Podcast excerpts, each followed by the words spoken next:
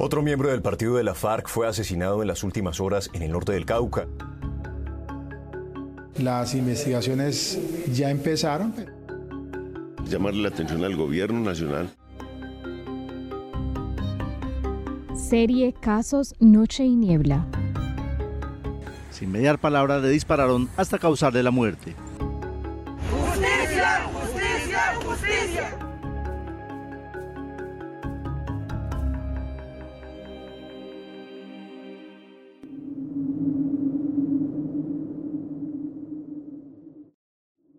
Donde se origina la grave denuncia sobre la muerte de menores de edad en medio de un bombardeo a las disidencias de las FARC. Fecha. 2 de marzo de 2021. Allí, un señor eh, que firma, Nepomuceno Marín, entrega un listado y hace esta grave denuncia de lo que está sucediendo luego del bombardeo el pasado 2 de marzo. Lugar. Calamar Guaviare un bombardeo contra las disidencias de las FARC, donde inicialmente dio el reporte de las autoridades de 10 personas dadas de baja y 3 heridas, y entre ellas mencionaba un solo menor de edad. Muerte y ataque indiscriminado por objetivos, métodos y medios ilícitos.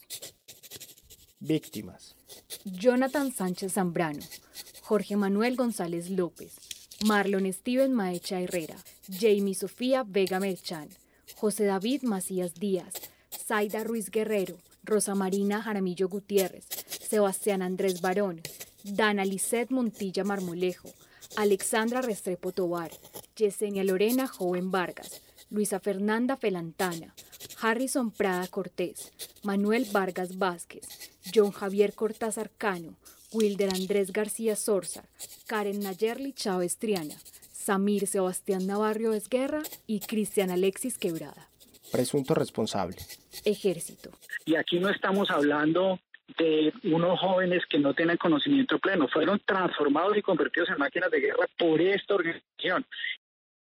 El 2 de marzo de 2021, en la vereda Buenos Aires de Calamar Guaviare, cerca al río Ujujú, tropas del Ejército Nacional adscritas a la Fuerza de Despliegue Rápido FUDRA de la Fuerza de Tarea Conjunta Omega bombardearon un supuesto campamento de las disidencias de las FARC-EP, donde afirmaban que se escondía uno de los jefes, alias Gentil Duarte o Miguel Botache Santillana, quien no fue alcanzado por el ataque o no estaba realmente en la zona. La población civil de la región comenzó a expresar su angustia, toda vez que a esa zona se habían dirigido durante el último año jóvenes y niños de la región en búsqueda de trabajo o de cursos de capacitación y se rumoraba que algunos habían sido reclutados por las disidencias de las FARC. La angustia aumentó al extremo cuando las primeras identidades de los cadáveres coincidían con las de algunos menores desaparecidos. El ejército informó desde el primer día que habían dado de baja a 10 guerrilleros, cuyos cuerpos llevó a medicina legal de Villavicencio, pero allí hubo un inhumano hermetismo frente a numerosas familias angustiadas que sospechaban que sus hijos desaparecidos habían caído en el bombardeo y que hicieron largos y costosos viajes para llegar a Villavicencio.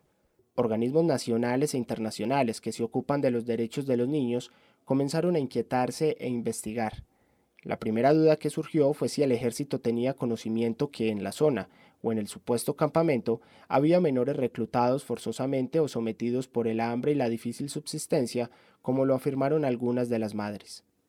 Pero tal duda se despejó cuando el jefe del operativo letal, el mayor general Sergio Alberto Tafur García, en rueda de prensa del 3 de marzo, afirmó Esta estructura basa su peligrosidad en que se dedicaba al reclutamiento de menores de edad y se demuestra en que en ese combate logramos recuperar un menor de edad, logramos sacarlo de las filas de estos criminales.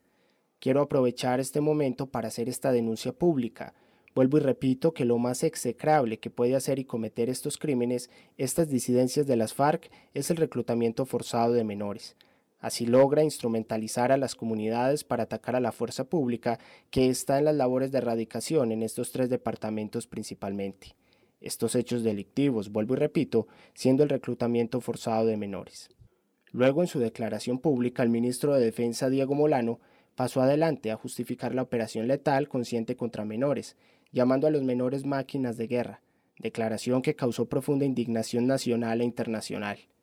Dos menores heridos en el operativo fueron atendidos en el Hospital de San José de Guaviare, como lo declaró públicamente la gerente de la institución,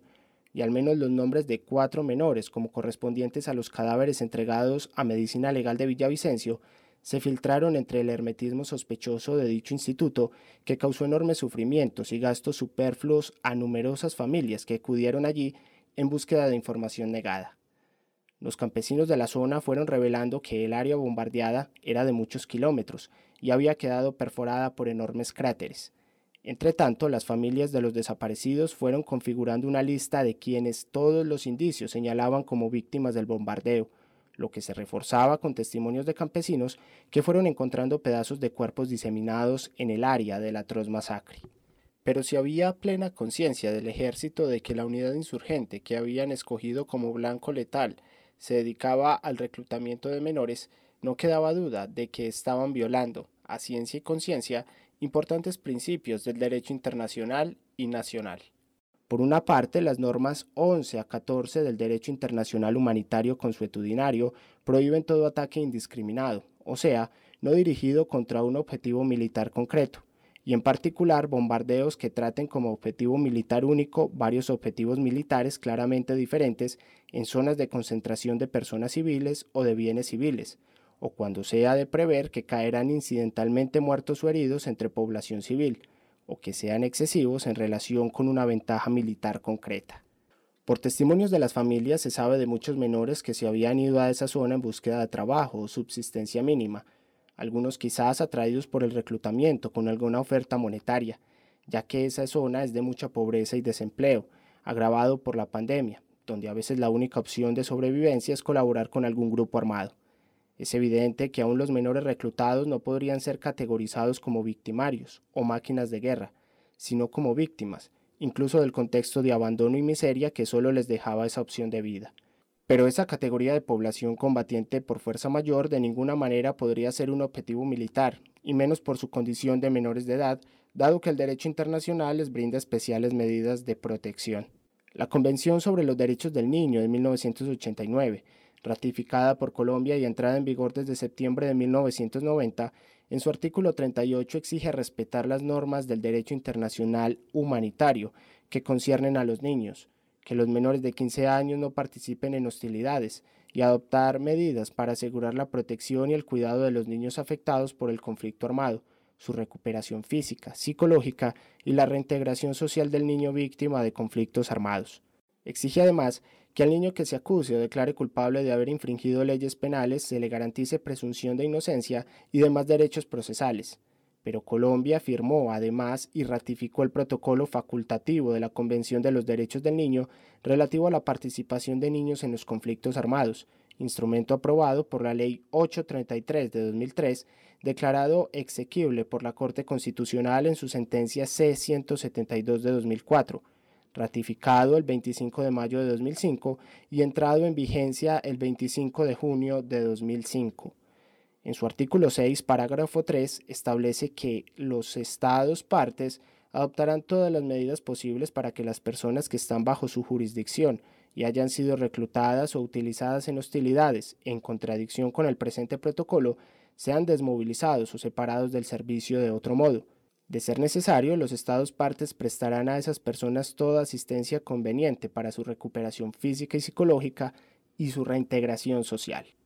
Si bien el Instituto de Medicina Legal guarda un hermetismo ilegal, sospechoso e inhumano, causando graves sufrimientos a varias familias, algunos medios de prensa con sentido más humanitario, como Canal 3, fueron reuniendo esta lista de menores supuestamente víctimas del bombardeo, incluyendo algunos nombres y edades que fueron reconocidos oficialmente, y otros suministrados por familias que tienen indicios muy fundamentados de que sus hijos encontraron la muerte en ese cruel bombardeo, que sin duda alguna hay que calificar como crimen de Estado y crimen de guerra, y por algunos rasgos doctrinarios expresados por altos funcionarios del Estado, que justificaron dicha práctica como ajustada a la ley y conveniente, lo que revela ya una sistematicidad de principios que lleva a adoptar como doctrina la calificación predominante de victimarios para los niños reclutados y en consecuencia como objetivos militares legítimos. De espaldas a todo el derecho internacional, también cabe la caracterización como crimen de lesa humanidad.